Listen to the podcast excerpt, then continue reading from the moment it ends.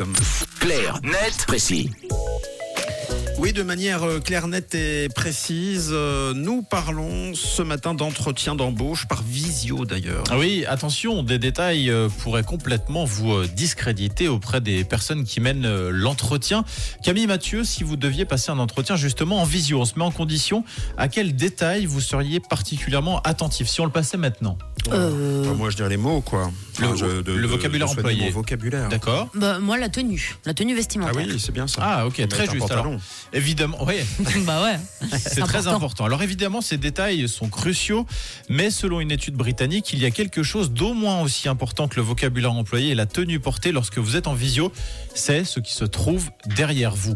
On n'y pense Ah pas oui. forcément et pourtant, alors qu'on soit bien d'accord, une super déco ne vous fera pas décrocher le job. Par contre, à l'inverse, quelque chose d'inapproprié peut complètement vous faire passer à côté. Hyper intéressant. Donc, il faut s'installer où pour séduire euh, un recruteur Eh alors bien, par exemple, devant une bibliothèque Ah. ou une plante, par exemple, en d'autres termes, devant des éléments qui rassurent le ou les recruteurs.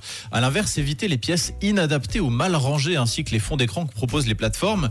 Vous pourriez être recalé en une fraction de seconde sans même vous en rendre compte. Des chercheurs britanniques de l'université de Durham ont justement mené l'expérience. Ils ont demandé à 167 personnes de classer 72 visages de 1 à 7 en fonction de l'impression de compétences qu'ils dégageaient et s'ils semblaient dignes de confiance. Parmi ces visages, il y avait des visages neutres, des visages qui souriaient, mais surtout des visages placés devant un fond blanc, devant une bibliothèque ou devant un fond d'écran avec un morse. Et vous vous en doutez, les résultats sont sans appel. Le site Corée nous apprend que les personnes placées devant la bibliothèque ou l'étagère de plantes sont arrivées en tête.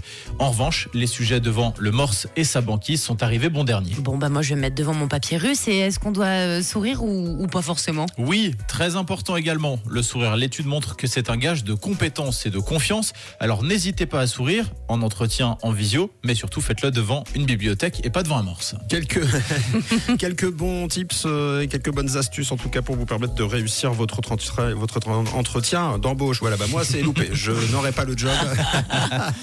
Par visio, si jamais vous avez manqué quelques détails, n'hésitez pas à réécouter tout ça en podcast. Ce sera en fin d'émission sur rouge.ch. Généralement, elle réussit ses entretiens d'embauche, elle. Racontez l'actu, c'est aussi sur rouge.